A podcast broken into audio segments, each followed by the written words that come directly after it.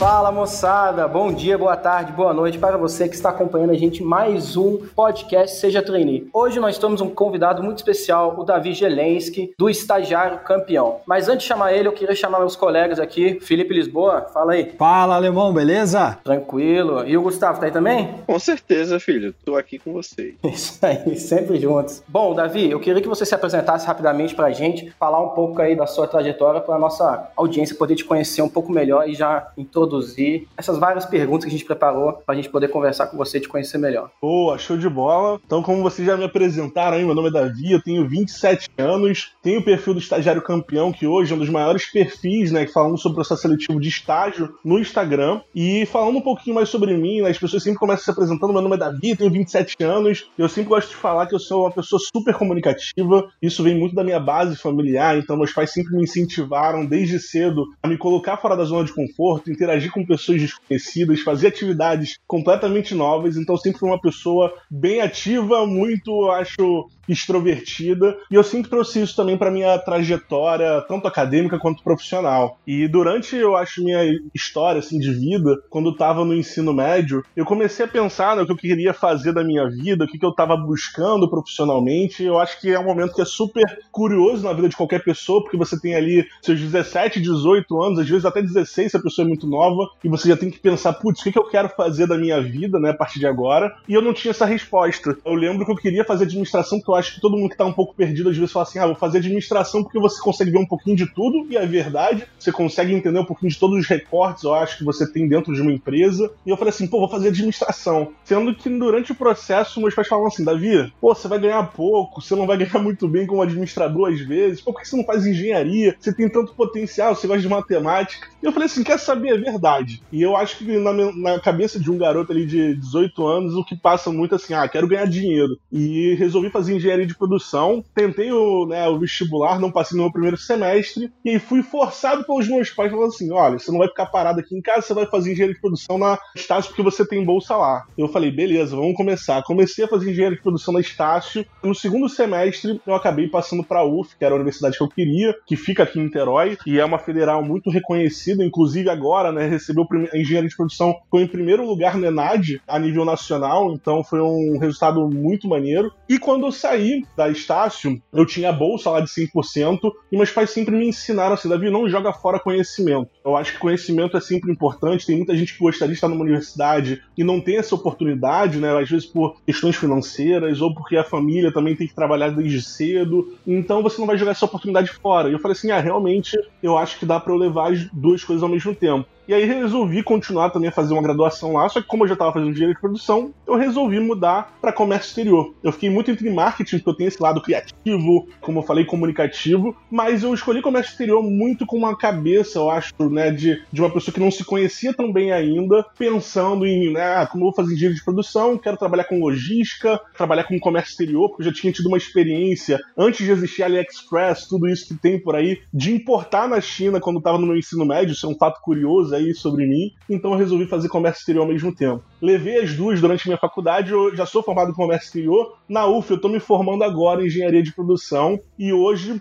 eu tô na, tanto com o estagiário campeão, que é a minha empresa, como eu tenho uma empresa também com a minha irmã, que é a Blend Edu, que é uma empresa que a gente trabalha junto com o RH de grandes corporações, de startups que estão surgindo no mercado, para fomentar diversidade e inclusão dentro da empresa. Então, muito com a perspectiva de pela educação, de sensibilização do, dos colaboradores também. Então, esse é um pouquinho da minha trajetória. Bacana, hein, Davi? E eu sei que você também teve uma iniciativa empreendedora durante a faculdade, né? Você, mais um sócio, você pode explicar pra gente como foi se aventurar nessa vida de empreendedorismo logo cedo? Ah, com certeza. Foi uma experiência um pouquinho maluca, mas eu acho que foi muito agregadora. Quando eu entrei na faculdade, e eu acho muito legal ressaltar isso, muitas pessoas quando entram na faculdade, na graduação, a primeira coisa que passa pela cabeça é assim: ah, acabou aquele frio na barriga de ter que passar para uma faculdade muitas vezes, né? Aquela pressão de passar num vestibular, e esquecem que o mercado de trabalho está logo ali na frente. E quando eu entrei no meio daquele monte de física e cálculo, eu fiquei meio perdido, porque você não, não entende muita coisa logo logo de cara, você fala assim, caraca, será que é isso que eu vou ver pro resto da minha vida? E a verdade é que muitas vezes você não vai nem tocar naquela integral de novo na tua, lá na frente do mercado. E eu tava meio perdido, falei assim, cara, eu quero colocar a mão na massa, eu tenho essa vontade. E aí primeiro veio a minha primeira oportunidade na faculdade, que foi entrar numa empresa júnior, que era a Meta Consultoria, que era a empresa júnior de, de gestão de negócios da UF. E aí eu entrei na, na Meta, tentei três processos seletivos, não foi de primeira que eu passei, eu só fui passando no terceiro processo seletivo e foi muito importante esse processo também, porque eu fui me conhecendo ao longo de cada processo, foi muito agregador, apesar de na época você ficar puto, putz, queria passar de primeira, na segunda, mas foi muito importante esse processo todo. E quando eu entrei na empresa júnior, eu entrei na área de marketing, que era uma área que eu era apaixonado, comecei a aprender muito lá, mas eu também já sabia muita coisa. E depois de seis meses de empresa júnior, eu tive um período aí que já tinha desenvolvido né, bastante coisa, e eu percebi que eu tinha que dar um passo da, fora da minha zona de conforto de novo. Eu falei assim, poxa, o que, que eu posso fazer que eu sou muito bom também, que eu tenho que melhorar? E eu falei assim, poxa, eu tenho muito uma vontade de trabalhar na área comercial. Então, para trabalhar na área comercial, também preciso saber muito sobre projetos, que era uma área que eu não sabia nada, assim, eu era, na parte técnica, eu era um desastre, não sabia nada de plano de negócios, de plano de marketing, análise mercadológica. E aí fui para essa área, foi muito legal, porque depois disso, vários membros começaram a fazer essa mesma transição de sair da zona de conforto e experimentar tudo que uma empresa júnior tem a oferecer. E nesse processo todo, eu percebi que tinha uma coisa que durante todo né, o processo seletivo que eu participei da empresa júnior, durante meu período como membro lá, eu tinha, assim, sempre me destacava frente às outras pessoas, que era a comunicação. Eu sabia me comunicar muito bem desde cedo, então acho que isso se deve muito até, minha, como eu falei, na minha base familiar. E quando você fala de engenharia, eu acho que engenharia de produção até um pouquinho menos, mas tem engenharias que são mais técnicas, né? engenharia da computação, engenharia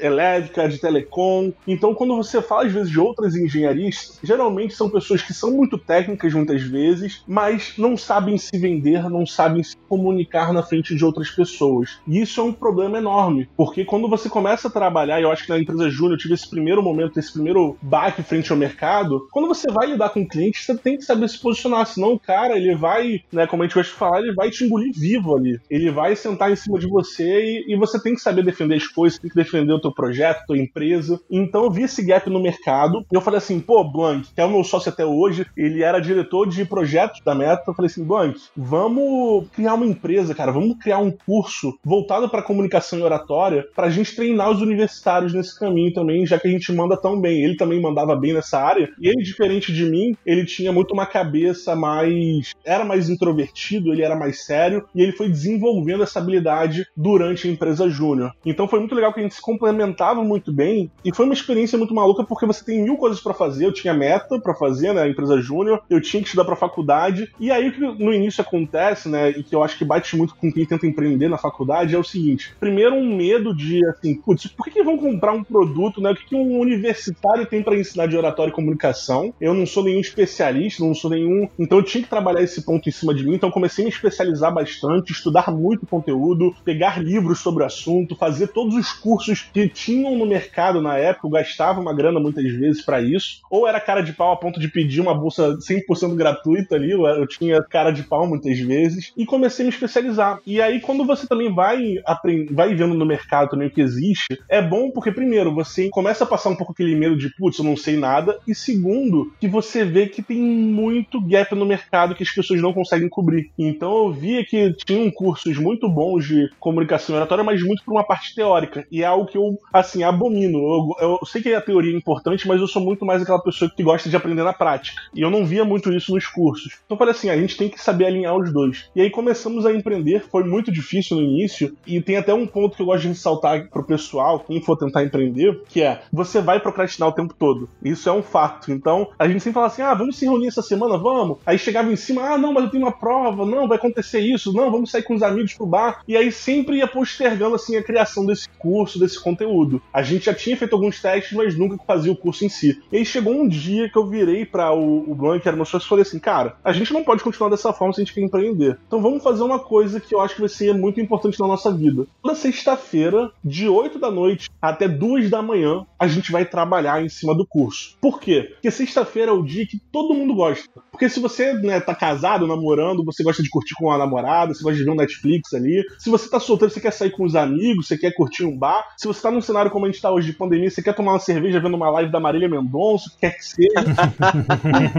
então, assim, cara, é o melhor momento que a gente tem, porque a gente a gente gastando esse tempo, a gente sabe que a gente vai ter que trabalhar. Porque senão a gente vai estar assim, putz, olha a oportunidade que eu tava tendo se eu estivesse em casa agora. Então a gente vai se forçar a produzir. O e custo aí, de oportunidade é altíssimo, né? Exatamente, é o custo de oportunidade. Então foi nesse momento que virou uma chave, foi o turning point. A gente criou o curso, deu muito certo e a gente começou a entrar nesse mercado, empreendendo, trabalhando todo final de semana, porque a gente muitas vezes não tinha esse tempo durante a semana, né? Então geralmente sábado e domingo a gente alugava um coworking, abria as turmas. Foi muito difícil conseguir fechar as coisas, mas a gente começou a crescer conforme o tempo foi passando e ficar cada vez mais conhecido, que foi muito importante pra gente depois até criar, que na época era Change Treinamentos, se tornar hoje que virou, né, o estagiário campeão. Que bacana, Davi. Só queria comentar uma coisa sobre toda essa história que você contou, né? Duas coisas, na verdade. A primeira, falando um pouco mais do final disso, né? Que você, na verdade, mudou um pouco a sua lista de prioridade, né? Quando você passou a deixar o seu empreendimento como prioridade na sua vida, talvez foi essa chave que precisava para você realmente sentar, fazer o curso e fazer isso dar certo. E uma outra coisa que eu achei bacana do que você falou foi que você não utilizou o período na faculdade somente para fazer as cadeiras da sua universidade, as cadeiras do seu curso. Você se importou bastante em fazer projetos extracurriculares e procurar outras formas de se desenvolver. E isso é uma coisa que a gente fala bastante em todos os podcasts que a gente grava, não só no Seja Trainee, mas também no podcast Sem Frescuras, que é muito importante que, que o aluno, que a pessoa, durante a faculdade, não se prenda somente às matérias da cadeira, mas também aproveite tudo que, que o, o ambiente universitário tem a oferecer, né? Não, e esse ponto que você trouxe, eu acho que é fundamental. Eu bato muito nessa tecla também. Chegou um momento na minha trajetória, porque, assim, é óbvio que eu acho que a empresa Júnior foi a principal e que foi a que eu mais me desenvolvi, mas o pessoal até brincava, eu ganhei um apelido na faculdade, principalmente na empresa Júnior, que era cavador. Que toda oportunidade que tinha, eu cavava. Então, eu falava, cara, eu tenho que desenvolver, eu tenho que aprender mais coisas, eu tenho que criar um currículo mega completo. Então, por exemplo, na, na empresa Júnior mesmo, como eu falei para vocês, eu não conseguia me manter na mesma área. Então, eu comecei em marketing, depois fui para projetos, depois eu fui do, do time da, né, de processo seletivo, fui da equipe de capacitação à gerência, depois eu comecei também a, a organizar o maior evento da UF, o Interação. Eu tive a oportunidade de trazer, pô, o Ricardo Boechat, eu tive a oportunidade de entrevistar o Juninho Pernambucano no meio de 250 Pô, agora, agora, Meu fiquei, vizinho, agora hein? senti inveja, hein? Que isso? Tá vendo? Então, pô, eu tive várias oportunidades que ao longo do caminho eu fui cavando. E era engraçado que o pessoal fala assim, pô, Davi tá o tempo todo em todas, não sei o quê. E graças a essas oportunidades, eu tive também um, um outro ponto legal. Eu também organizei o TEDx UF, que estava muito tempo parado e voltou em 2017. Então, é um evento que eu me orgulho muito de ter organizado e participado. Então, todas as oportunidades que apareciam na minha frente, eu agarrava. E eu acho que mais importante também do que só oportunidade é você aproveitar o networking que essas oportunidades te dão. Todos os lugares pelo que eu passei, né, eu tive a oportunidade de me conectar realmente com as pessoas, de criar um networking muito forte. Então, quando eu participava de um evento, como foi Interação, que você tinha lá, né, como eu falei, Juninho Pernambucano, Ricardo Boechat, você tinha o Zico, Pedro Bial. Teve, por exemplo, meu primeiro estágio, que foi na Stone, que foi um estágio que eu me desenvolvi muito. Eu só consegui esse estágio graças a uma interação, essas oportunidades que foram aparecendo. Na época, o André Street, que era o fundador da Stone, ele foi palestrar na interação. É tão bizarro isso, porque os universitários não veem a importância, né, de de estar presente nessas horas e a plateia, assim, tinha um auditório de para 200 pessoas só tinham 30. E eu tava lá no auditório acompanhando, organizando, e aí o André tava palestrando, falando sobre a Stone, na época ainda tava crescendo. Depois da, da palestra dele, na época eu já tinha time de treinamentos, e eu falei assim, pô, vou conversar com esse cara, porque ele deve manjar muito sobre nego negociação, comunicação. Eu adorei a Stone também, a empresa que tinha fundado. Eu falei assim, vou trocar uma ideia com ele. Puxei um papo, comecei a conversar com ele, me apresentei e falou assim: Davi, você parece muito Guga. Eu falei, que porra é esse Guga, né? Que, que é isso? Eu falei, ele, não, o Guga é o gerente da minha área comercial aqui no Rio de Janeiro. Você parece muito na forma de falar com ele. Vou te apresentar o Guga. Ele me deu o cartão dele, o WhatsApp pessoal, e pediu para eu entrar em contato com ele para falar com o tal Guga, que era o Gustavo Botelho, que até hoje em dia é um e um dos sócios da Estônia também. E falou assim, cara, tá aqui o meu contato. Na época eu nem tava procurando estágio. Seis meses depois, eu mandei uma mensagem pro André Street, agradecendo, falando sobre né, aquele momento que a gente teve. Ele me conectou com o Gustavo e foi aí que eu consegui minha primeira oportunidade de estágio na Estônia. Então esse network é fundamental. Cara, é só um comentário no que você falou antes, né? A questão que o Felipe trouxe da galera se expor durante a faculdade, eu costumo dizer que a faculdade talvez seja o último momento ali da sua vida normal, de uma pessoa normal, em que ela pode se permitir buscar as paixões dela. Salvo algumas exceções, que tem pessoas que têm que trabalhar durante a faculdade para se sustentar, ajudar a família, mas a maioria das pessoas está, talvez até não a maioria, né, mas boa parte das pessoas está ali na faculdade com o tempo livre depois, pós-aula, né, e é esse o momento que você tem para ver o que é que você gosta, porque talvez o todo o modelo de ensino é muito, ah, você quer engenharia, você vai ser engenheiro, você quer direito, você vai ser advogado, e não é assim, o mundo não funciona mais dessa forma. Hoje você tem que achar uma coisa específica que você gosta, que você gosta de fazer e talvez até tornar disso uma profissão. E é na faculdade que você tem a oportunidade de fazer isso. Mas, aproveitando o gancho que você deu agora, da Stone, como é que foi esse processo de estágio, né? Como é que essa passagem na Stone, a gente já teve a honra de, de conversar com a Lívia Kuga. Lívia, se estiver escutando a gente hoje, um abração para você. Como é que foi esse teu processo na Stone, né? O, o, que você aprendeu? Fala um pouquinho aí pra gente. Ah, super bacana. Inclusive, eu conheço a Lívia também, tava lá desde aquela da época que eu estagiava na Stone, então um abraço se ela estiver escutando também. E foi um período assim muito especial na minha vida Stone, porque eu fui o primeiro estagiário comercial é, da Stone, então eu quebrei uma barreira aí, porque geralmente quem trabalha com comercial são pessoas que estão trabalhando na ponta, na rua, e, e, geralmente estagiário tem algumas burocracias que você não pode né, trabalhar dessa forma. Então eu fui o primeiro estagiário a trabalhar nesse formato na área comercial, e foi graças a esse networking que eu estava comentando. E aí foi muito legal, porque na época eu tava com. Eu conversei com o André Street, e aí marquei esse papo com o Guga, e aí eu comecei a procurar ativamente, né, realmente um processo seletivo, de estágio, e eu lembro que foi engraçado que eu tava tentando um processo de monitoria, porque eu falei assim, quero ganhar uma graninha aqui, eu tava já cansado um pouquinho da meta, já tava dois anos na meta construir, isso é bastante tempo pro movimento Empresa Júnior, e eu falei assim, pô, vou tentar um processo seletivo de monitoria, tentei três e não passei, eu falei, fiquei me sentindo muito mal, porque eu falei assim, poxa, eu sei que eu sou bom, eu sou um cara que me destaco em vários pontos, principalmente comunicação, mas eu não conseguia, e eu observei que o, o o, meio acadêmico também tinha um certo preconceito com aqueles alunos que não são sempre né, o CR mais alto, né, a nota mais alta turma. E eu sempre gostei de reforçar isso. Eu nunca fui o melhor aluno da turma, mas eu sempre fui aquele mais esforçado que gosto de me desenvolver em outras áreas. E aí eu, eu falei assim, pô, quer saber? Eu vou estagiar. E entrei em contato com o Gustavo. O Gustavo me chamou para bater um papo com ele, um almoço. Eu já sabia que no almoço ia ser sabatinado, com certeza. E foi bacana porque eu conheci Stone. E quando você entra na empresa, assim, hoje tá melhor ainda até, mas você se apaixona, porque um jovem, você entrar num startup que, pô, você pode jogar um videogame para relaxar de vez em quando, você tem uma flexibilidade no teu horário muito grande, você tem oportunidade de inovar. Era um ambiente que, pô, eu, eu entrei na empresa e falei assim, cara, é aqui que eu quero estar tá nesse primeiro momento. E depois que rolou tudo aquilo, eu fiz a entrevista com o Google, ele me sabatinou e falou assim, olha, fiz várias perguntas, eu lembro até hoje, a gente almoçou num, num restaurante, ele pagou meu almoço, e meu prato no final do almoço ainda tava cheio, porque eu só falava. Então... é aí que você sabe que foi um bom almoço, né? Exato. Saiu com fome.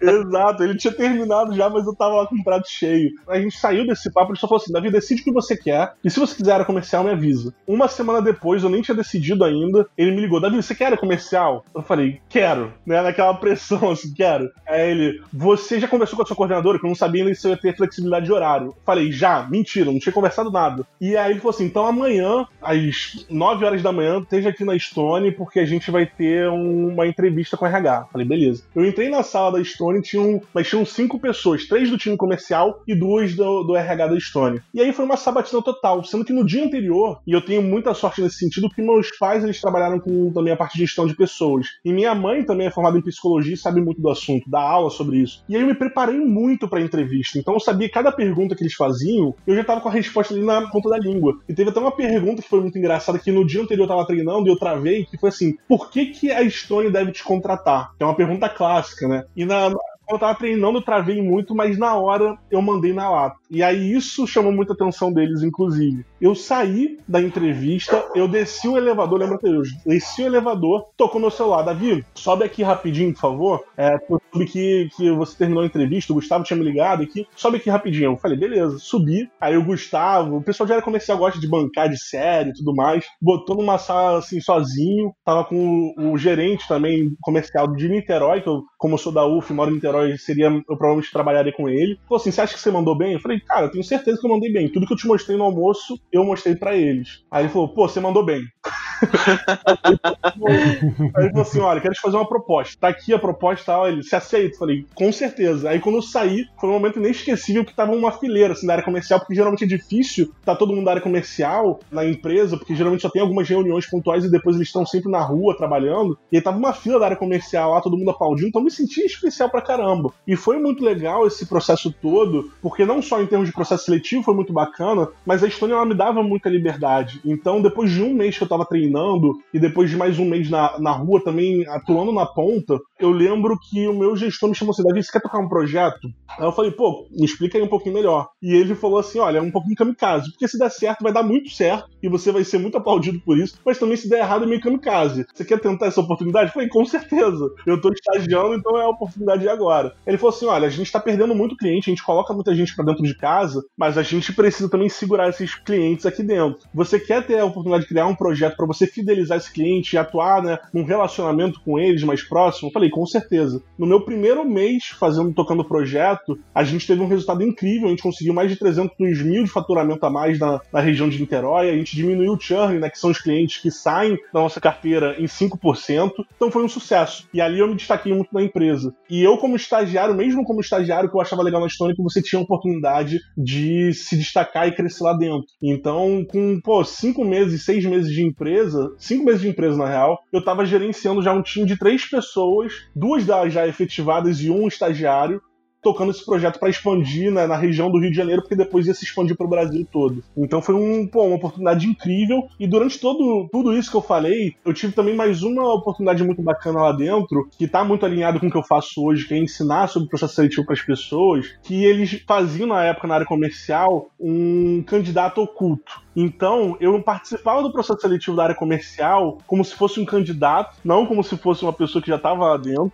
Eu observava todo mundo do meu grupo e as pessoas também que estavam participando do processo seletivo. E na hora da dinâmica, sempre assim, e é legal porque as pessoas se abrem de uma forma, quando você está como candidato, que é assim, inexplicável. Eles falam coisas que eles não falariam na sua frente. Então, eu aprendi muito sobre todo esse processo, como é que funciona essa etapa, principalmente da dinâmica, depois da entrevista. E eu aprendi muito com eles e era muito bacana porque eu tinha aquele olhar não só de candidato, mas também de quem estava ajudando a recrutar pessoas. Então, só sou elogios para a Stone. A Stone realmente é uma empresa sensacional. A gente conversou aqui, como o Gustavo falou, com a Lisa Kuga e ela falou um pouco sobre a cultura organizacional. Foi incrível o papo com ela. Mas o que eu queria falar com você é que, primeiro, parabéns pela sua trajetória. Tipo, você falou um pouco aqui da, dessa sua trajetória acadêmica, do que você fez até o momento, e a gente já viu que você passou por experiências incríveis. Mas eu queria falar em específico de uma experiência que você já falou com a gente antes, eu queria que você detalhasse um pouco mais. Você fez um intercâmbio na Alemanha, né, durante todo esse período aí, faculdade, entre os períodos de estágio e tudo mais. Como que surgiu essa oportunidade desse intercâmbio e o que, que você foi fazer na Alemanha? Foi uma experiência muito bacana. Eu tive a oportunidade para a Alemanha e foi logo depois da Estônia. Na verdade, durante meu período na Estônia, logo que eu, me, eu entrei na empresa, eu entrei em janeiro de 2017 lá na Estônia. E quando eu entrei, no mesmo período mais ou menos, eu tentei o processo seletivo para a mobilidade acadêmica internacional da UF. Não sabia se ia passar, obviamente, para a Estônia ou para a mobilidade, mas tentei no mesmo período. E durante todo o meu processo da Estônia, eu fui recebendo a aprovação das etapas da mobilidade acadêmica. E aí chegou um momento no meio do ano que eu tinha certeza que eu tinha sido aprovado para a Alemanha, que eu tinha a oportunidade de passar lá seis meses. E eu sempre tive esse sonho de poder ir para um outro país. Eu não sou fluente em alemão, então eu queria também, às vezes, ter essa oportunidade de aprender outra língua. Acabei não aprendendo, que fique claro, não sou bom de alemão. E inglês também eu queria muito treinar, apesar de ser estranho né, ir para a Alemanha para treinar inglês, mas eu queria muito praticar o meu inglês, porque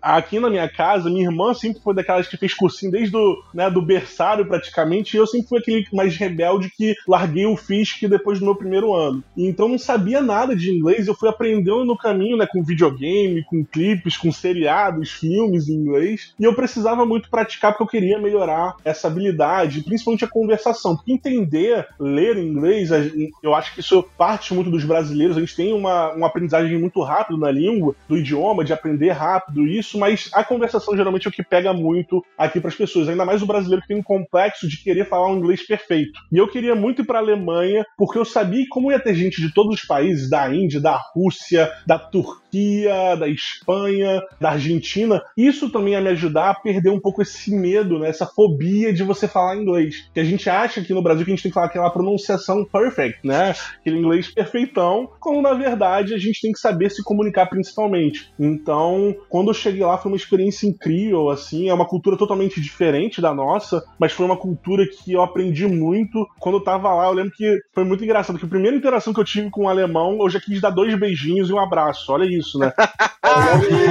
Faz isso não, cara. Você tem medo da morte, não? É, exatamente isso. Porque eu lembro que eu encontrei a pessoa e aí logo de cara que veio foi assim: Olá, tudo bem? Eu nem falei inglês. E aí já fui dando dois beijinhos e um abraço. E aí eu lembro que a pessoa deu até um pulo para trás. Assim foi motivo de piada por muito tempo e a gente ficava brincando. Não, até o final da, do meu intercâmbio a gente ainda vai se abraçar, pode ficar tranquilo. E foi um momento realmente de aprender sobre novas culturas, respeitar também outras culturas, ter, eu acho, um contato, né? Como eu falei, cara, eu fazia parte da faculdade com, em grupos de trabalho que você tinha que falar com um canadense, com uma jordaniana, com uma peruana. Então você tinha que entender sobre essas culturas muito, você tinha que respeitar, você tinha que entender que o brasileiro tem um jeito muito caloroso, que nem sempre você vai ter isso de volta. Mas ao mesmo tempo eu aprendi muito sobre qualidade de vida na Alemanha, que era uma coisa que aqui no Brasil eu acho que eu nunca conheci. Porque durante o período da história eu sempre fui muito workaholic, de querer trabalhar ali 10 horas por dia, ficar frenético. E lá na Alemanha as pessoas respiram. Tem ali o período de trabalhar, né? Mas depois desse período acabou, as pessoas respiram, têm suas atividades. Muitas vezes eles não são nem amigos dos colegas de trabalho, assim, amigos tão próximos como a gente é aqui no Brasil. Isso até é estranhava, porque eu falo assim, poxa, eu lembro que tinha até um problema de, um, de uma empresa que a gente tentou resolver. Eu falei assim, pô, por que vocês não fazem um churrascão com todos os funcionários, não sei o quê? E era muito engraçado isso, porque eles não têm essa proximidade, às vezes, com uma pessoa do trabalho deles. Então aprendi muito sobre isso também, de respeitar o seu espaço, de respeitar também, de se conhecer melhor, fazer as coisas que você gosta, pô, de não ficar preocupado, né, com os entregáveis de amanhã e principalmente num lugar que tudo funciona. Então o ônibus está marcado lá, né? Eu acho que é a primeira coisa que o brasileiro tem de impressão. O ônibus está marcado às 6 e 3 minutos, vai chegar às 6 e 3 minutos, assim. Não tem jeito. Tá marcadinho naquele horário, vai chegar naquele horário. Eu lembro que no primeiro dia que eu passei lá, a gente foi fazer compras no supermercado de noite e meu medo era de ser assaltado, sabe? Coisa que geralmente acontece. É. E lá todo mundo. Isso é difícil. E lá, pelo as pessoas se assustavam comigo. Teve até um cenário que no primeiro dia a gente se perdeu no caminho fazendo compra no supermercado, já tava de noite. E aí tinha uma mulher num sinal parado no carro. Eu cheguei até o carro dela para bater no vidro para pedir ajuda. E a mulher, assim, acelerou ao máximo o carro e fugiu de mim, sabe? Então eu, eu era o perigo, na verdade eu cresci muito pessoalmente, entendendo um pouquinho mais sobre mim, autoconhecimento, que eu acho que é fundamental para qualquer processo seletivo, tá? E também foi um momento que eu cresci muito profissionalmente, de poder treinar meu inglês. Lá, como era uma universidade também, eu fui muito focado quando eu fui para a Alemanha em aprender mais sobre o processo seletivo. Eu já estava né, empreendendo há muito tempo, fazendo os cursos de oratória, comunicação e até de negociação. A gente já tinha ido para algumas empresas até dar treinamento, mas eu sabia que no mercado os universitários eles não enxergam tanto a importância de se preparar para soft skills até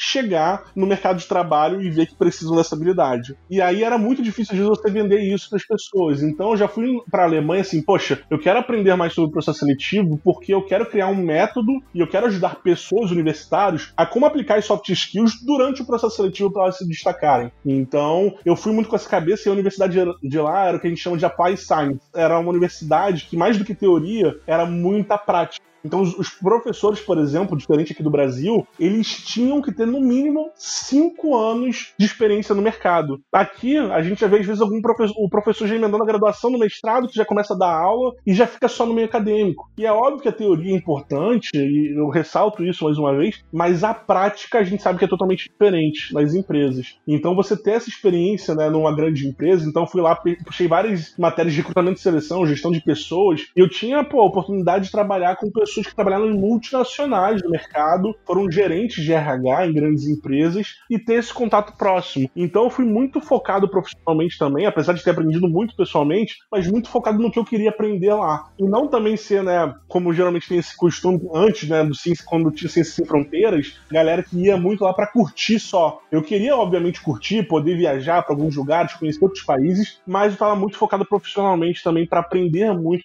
sobre a experiência. Essa experiência cultural cultural, assim, ela é sempre muito enriquecedora, né? Tipo, eu também morei um tempo na Alemanha, tive contato com essa cultura. Os caras são, são bem diferentes da gente, né? Eles são muito organizados, são muito pontuais. Na minha vida inteira, assim, só teve um alemão que eu conheci que não era muito pontual. Eu nem vou falar para vocês quem é esse alemão, que eu senão vai ser meio... Eu tenho a menor ideia de quem seja, cara. É, eu não quero expor ninguém, mas só teve um, assim, de todos os que eu conheci durante dois anos, assim, só tinha um que não era muito organizado, muito Porque pontual. ele é metade brasileiro, né? Aí ferrou tudo, então... É isso. Como assim, cara? Tô quietinho aqui na minha e mesmo assim sobrou pra mim, meu Deus. Não, mas isso é muito engraçado, porque eu tinha medo real, porque no primeiro dia, assim, né, que você tem interação com, com o diretor lá da universidade, com todos os alunos, ele fala assim: olha só, brasileiros e latinos de forma geral costumam se atrasar. Aqui na Alemanha a gente não tolera isso. Então, assim, eu chegava sempre com cinco minutos de antecedência. E aí era engraçado que às vezes o professor, por exemplo, dava nove horas, ele tinha combinado comigo nove horas, ele não aparecia, eu falava, putz, ferrou, eu tô no lugar errado, não é possível possível. Eu errei a, a, sala, eu não sei onde ele tá, já bati um desespero, mas às vezes ele que tava atrasado realmente, ele chegava dois minutinhos depois. Então eles são realmente muito pontuais, assim, e se preocupam muito com isso. Tanto que teve até um caso engraçado aí, contar bem rapidinho para vocês, para eu tirar meu visto, né, de, de estudante, para poder ficar os seis meses, que a gente só tem direito a ficar três, né, com o nosso passaporte eu fui no, na prefeitura e aí a mulher falou assim: olha, você está marcado para sexta-feira, às 10 horas da manhã. Compareça aqui no horário para você fazer. E aí, durante a semana, o professor marcou um trabalho da faculdade nesse horário. Eu falei assim: ah, quer saber? Vou chegar um, uma horinha atrasado, não tem problema nenhum. Aí eu cheguei lá 11 horas, aí falei com a mulher: opa, tô aqui. Ela, que horas você marcou? Eu falei, 10. Ah, que horas são? É o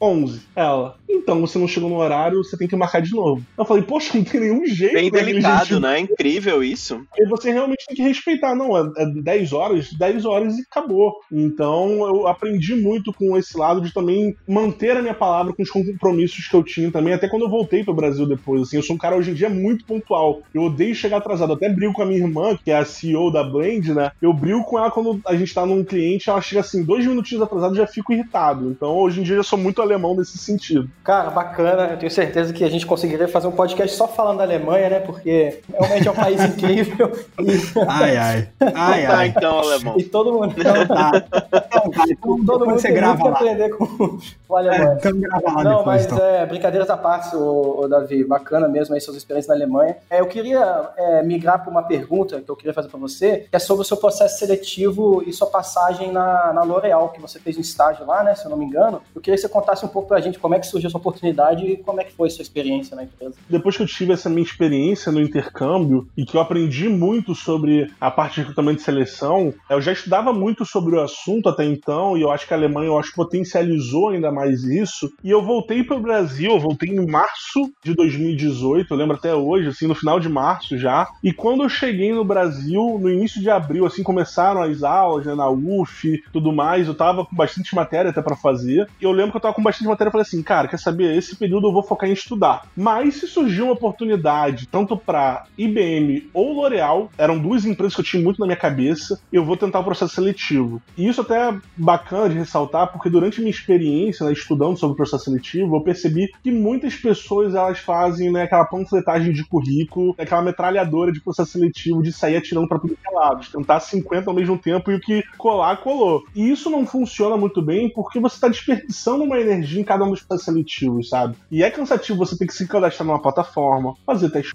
online, muitas vezes, você tem que adaptar o seu currículo para a empresa. Então a pessoa ela acaba pulando essas etapas de preparação que são fundamentais para qualquer processo seletivo e por isso que as chances em cada um diminuem. Então eu falei assim, cara, eu tenho que ir focado, se eu quiser aplicar meu método e ensinar para outras pessoas, eu tenho que aplicar eles dessa vez. E aí eu fui muito focado tendo essas duas empresas na minha cabeça. E aí começou o processo seletivo da IBM e começou o processo seletivo da L'Oréal. E a da L'Oréal era bacana porque antes mesmo, durante o meu período de empresa júnior, teve um um, concurso que eles fizeram com algumas empresas juniores que tinham na UF e tinha uma etapa de dinâmica, tipo assim, ah, quem mandar bem vai participar de uma dinâmica tudo mais. Então eu tinha participado já da dinâmica da L'Oréal, sabia como é que funcionava, como é que era o case mais ou menos, você tem que inovar ali na hora de apresentar uma solução. Geralmente você tem sim que trabalhar na L'Oréal, né, uma coisa mais de inovação para um lado mais sustentável, até porque eles trabalham com produtos para grande público tudo mais, então era muito voltado nesse em sustentabilidade também e inovação, os cases. E também você conhecer bem os produtos da empresa e tudo mais. Então eu tava muito preparado. E eu, depois que voltei para a Alemanha, eu falei assim: se eu vou tentar esses processos seletivos, eu vou estudar tudo que eu puder. Então, desde a primeira etapa, eu comecei ali a pensar em todas as minhas experiências, eu comecei, né, na hora de fazer meu currículo, botar exatamente o que eu queria para a vaga que eu queria. Então, eu realmente me preparei a fundo, assim. E como eu tinha muitos colegas também que tinham passado para L'Oréal de empresa júnior, eu fazia assim entrevista com eles direto, de bater papo e falar assim, como é que foi o teu processo seletivo? O que que tu falou de diferente da entrevista? Qual foi para saber assim e, e, entender a fundo e comecei a, e aí eu comecei a pegar um gosto até por entrevistar outros estagiários que passaram para outras grandes empresas para entender assim, beleza. Eu sei mais ou menos, eu estudei muito sobre processo seletivo, sobre recrutamento e seleção, entendo a cabeça de um recrutador, mas eu também tenho que entender a cabeça de um estagiário muito a fundo. O que que é um grande diferencial?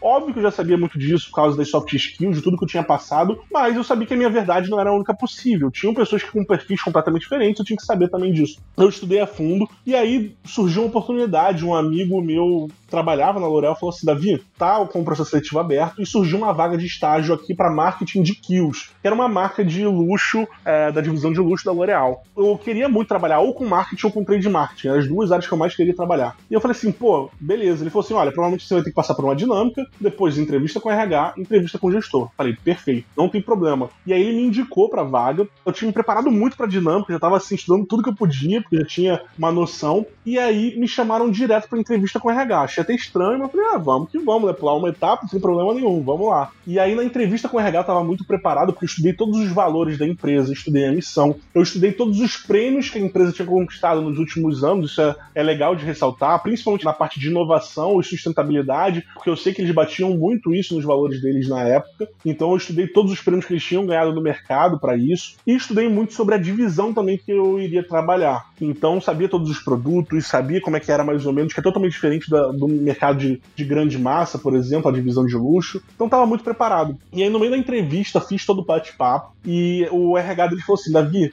eu vou chamar o, o gestor dessa vaga de marketing, mas eu achei você muito a cara de trade marketing de e-commerce. E é uma vaga que, assim, é sigilo total. Eu peço até que você nem compartilhe com o seu amigo ou com o Jonatas que te indicou, porque pode pegar mal. Porque a gente ficou sabendo há dois dias atrás que essa pessoa vai sair da empresa e é uma vaga que eu acho que você se encaixaria perfeitamente. falei, pô, perfeito, conquistei o RH ali. É o primeiro passo. Então ela falou assim: vou chamar o gestor dessa vaga, você vai ter uma entrevista com ele, mas você toparia essa outra? Eu falei, com certeza. Era inclusive uma vaga que eu queria mais do que de marketing. Mas eu não ia falar ali pra ela, né? Ah, não, dispensa o cara de marketing aqui que eu vou tentar essa. E aí ela chamou o gestor de, de marketing de Kills, tive uma entrevista com ele, foi muito bacana. Ele, inclusive, fez uma per duas perguntas até hoje que eu não me esqueço, que eu não tinha me preparado. Mas só o fato de ter treinado muito e de ter pensado em todas as perguntas possíveis, na hora eu soube responder. Então ele chegou para mim e falou assim: Davi, por que, que você quer a L'Oréal? Então eu respondi, falei bonito, falei sobre a parte de inovação, uma grande empresa, tudo que eu queria lá dentro. Ele falou assim: não, beleza, eu entendi tudo que você falou, mas você tem grandes empresas no mercado que não do setor de beleza. Por que, que você quer o setor de beleza específico? Eu falei, putz, eu não tinha pensado nessa pergunta. e, na hora, eu tava tão preparado, eu tinha pensado já em tanta coisa, e eu sabia também o porquê que eu queria entrar na L'Oréal, e nessas horas você tem que né, ser sincero também. E eu comecei a falar, eu falei, olha, eu vou ser muito sincero contigo. Eu sempre tive muito contato com o mercado de beleza, por causa da minha mãe, da minha namorada. Eu namoro já, na época, eu namorava 10, 11 anos já, até brinquei com ele na hora, quebrei um pouquinho de gelo. Então conheço muito sobre o mercado de maquiagem. Ele ia mandar entendo... tu entrar pro mercado de joias já, né? Ah, não é?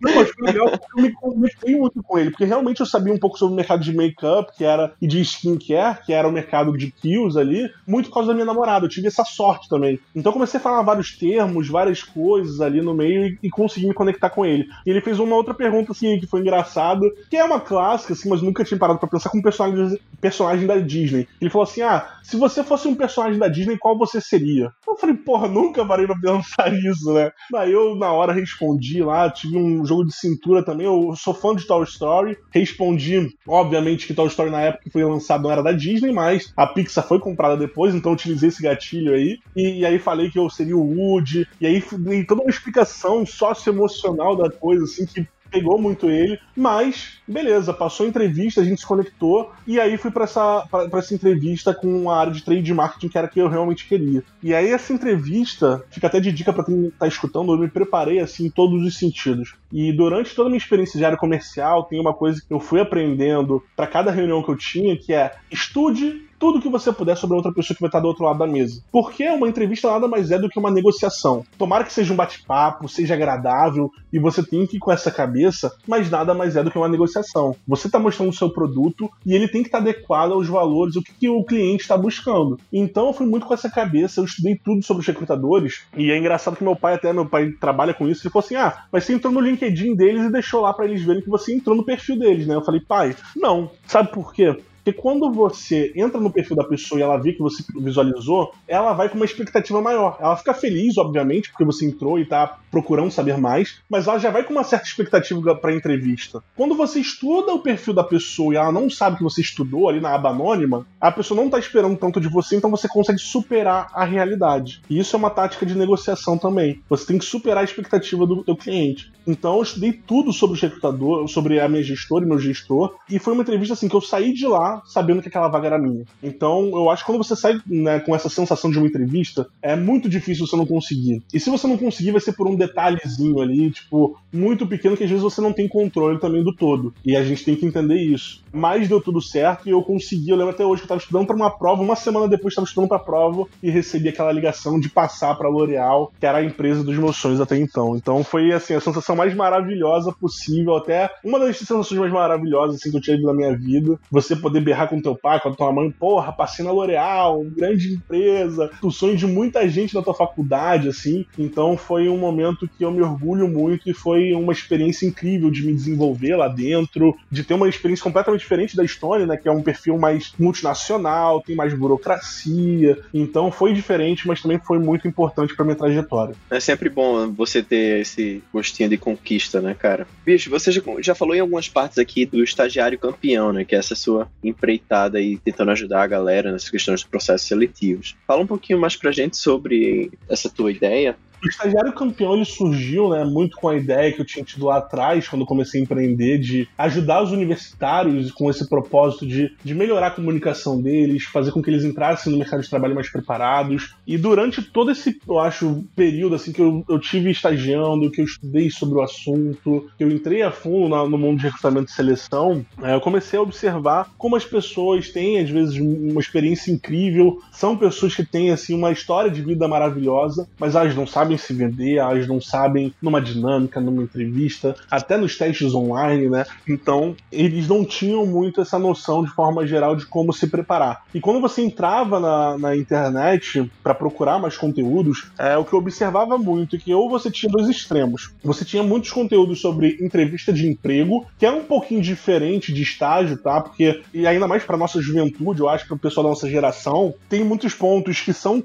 completamente diferentes, porque numa entrevista de emprego, geralmente, dependendo da empresa, você é um pouquinho às vezes mais formal, você tem ali uma, uma questão de mostrar muito o seu lado profissional, quando às vezes numa, num processo seletivo de estágio, tem que ter um match dos dois lados, assim, porque você ainda está na faculdade, você não tem nada a perder, é, você muitas vezes não tem né, uma família para sustentar, então é muito mais tranquilo em termos de responsabilidade e você pode ser mais você em várias etapas do processo seletivo. E eu acho que a nossa geração busca muito esse match de, né, dos seus valores com os valores da empresa, que é fundamental. E eu vi que os universitários ou tinham uma informação muito sobre entrevista de emprego não voltada para estágio, o que era muito ruim, e muito com uma linguagem de RH, o que me incomodava, porque o universitário, quando você está na universidade, depois você entra no mercado de trabalho, está estagiando, você até gosta de ter um papo mais profissional, mais cabeça, mas o universitário, de forma geral, está cagando às vezes para isso. Então, se você tiver uma pessoa que fale com a mesma linguagem que o universitário, vai ser muito melhor. Então, você tinha ali uma pessoa que já tinha passado muitas vezes por um RH, ou aquela pessoa que tinha se formado em RH, mas não chegou a, a entrar numa outra empresa e aí resolveu, às vezes, produzir um, um certo conteúdo ali, e muito sem a linguagem do universitário. E até eu acho bacana ressaltar porque, cara, se você vê hoje em dia, né, vocês falando carreiras sem frescuras, falando sobre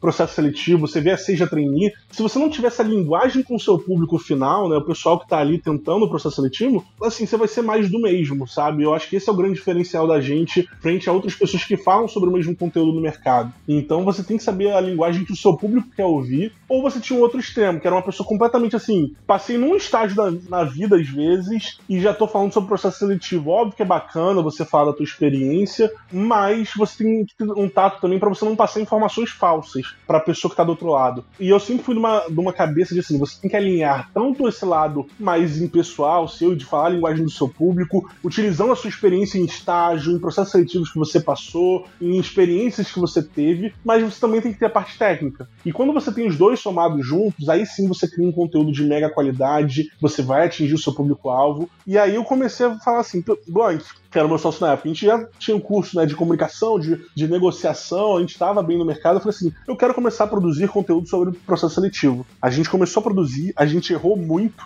no início, a gente não estava conseguindo se conectar com o nosso público. O Blank, ele, por ser mais sério, ele tinha muito uma coisa assim: Davi, não fala palavrão, Davi, seja mais sério. E eu sou um cara que sou extremamente palhaço, assim, vocês já tiveram, é, nesse pouco tempo que a gente está conversando, vocês já viram assim que eu sou pô, mega extrovertido, falo pra caramba, então vocês já sabem como é que eu sou assim na minha vida pessoal pessoal. Então eu falo assim, bom, eu tenho que ser eu sabe? Então eu não consigo disfarçar e fazer outra coisa. E cada vez mais que eu ia fazendo posts com a minha cara, fazendo uma palhaçada, cantando uma música, cantando um Tiaguinho antes de começar o conteúdo, sabe? Então as pessoas queriam ver uma pessoa autêntica, uma pessoa que era ela. E aí eu comecei a mudar meu mindset. E aí esse ano a gente fez um, uma transição, porque a gente já tinha feito nosso curso, que era o Hackeando o Processo Seletivo. Tinha dado muito certo, a gente fez o primeiro teste, todo mundo, assim, 80% da turma passou no processo de estágio que queriam. Os 20% que não passaram foi porque não realmente tocaram o curso, e isso acontece quando você compra um curso online muitas vezes. E a gente falou assim, cara, se a gente quer dar certo, a gente tem que começar a reformular. E aí esse ano a gente mudou toda a estratégia, a gente começou a se conectar mais com o público, comecei a ser o, o Davi, o estagiário campeão de fato. E aí foi, eu acho que deu um boom. A gente começou a produzir conteúdos com consistência, todo dia, falando a, a linguagem que o nosso público quer ouvir e trazendo conteúdos muito mais diretos, né? Não sendo aquela coisa mais do mesmo.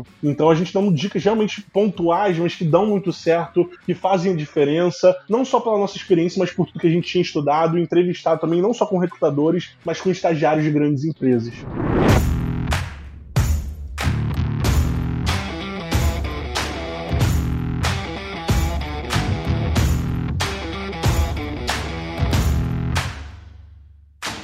Show de bola, Davi. Muito bom mesmo. Muito legal a conversa que a gente teve com você hoje aqui. Mas infelizmente estamos chegando ao final do nosso podcast. Pô, já 55 minutos aí já de gravação. Cara, Foi muito só rápido, isso, né? só.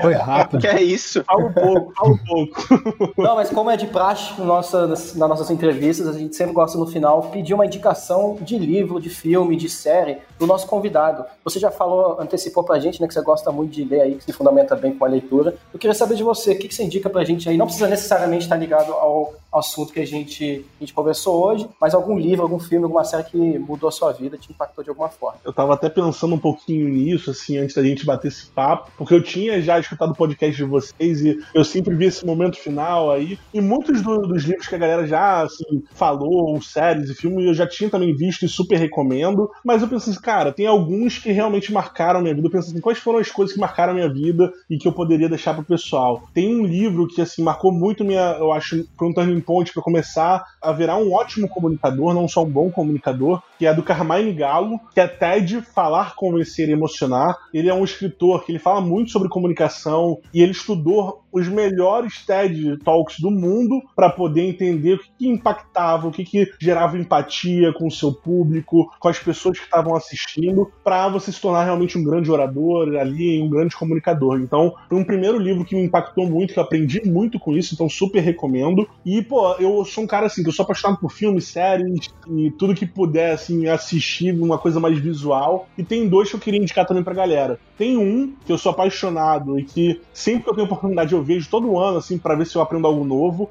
que é O Homem que Mudou o Jogo, com Brad Pitt. Ele tá maravilhoso, inclusive, no filme, tá lindo de, de morrer. Mas é um filme que eu adoro, porque é um filme que de verdade mostra como uma pessoa pode inovar num setor às vezes mega tradicional, como uma pessoa pode pensar fora da caixa. E realmente é um filme assim sensacional para você aprender e ter vários insights com ele. E tem um documentário também que mudou muito a minha forma às vezes de tocar as coisas no meu dia a dia, que é Minimalismo, um documentário sobre as coisas importantes. Tem até no Netflix ele e fala muito sobre esse estilo de vida de você levar as coisas assim no seu tempo, de você ter poucas coisas para viver, você não precisa de muita coisa. E é óbvio que não é uma questão de assim, ah, Davi, você contra o capitalismo, pelo contrário, eu compro e consumo muita coisa, mas é de você começar a ter uma cabeça, mas assim, o que é realmente necessário para eu viver e ter uma qualidade de vida boa? Foi uma coisa que eu aprendi muito na Alemanha. Então são, acho, três dicas aí que eu dou pra galera que quiser aprender um pouquinho fora do podcast. Show de bola! Então são com essas dicas que a gente fica por aqui, se despede de vocês que acompanharam a gente até o final desse podcast, que trouxe vários insights e várias experiências de vida aí com o nosso convidado Davi. Bom, siga a gente na, na rede social, podcast Seja Trainee, podcast Sem Frescuras e o Carreira Sem Frescuras no Instagram também. E fique ligado nos próximos episódios. Grande abraço, pessoal. Grande abraço aí, pessoal. E já aproveita para seguir aí o arroba estagiário campeão também. Arroba estagiário campeão, arroba Seja Trainee, arroba Carreira Sem Frescuras. O que não falta agora é perfil para você se, se, preparar. Falou, galera. Tchau, tchau. Valeu, Valeu, abraço. galera. Falou, tchau, tchau.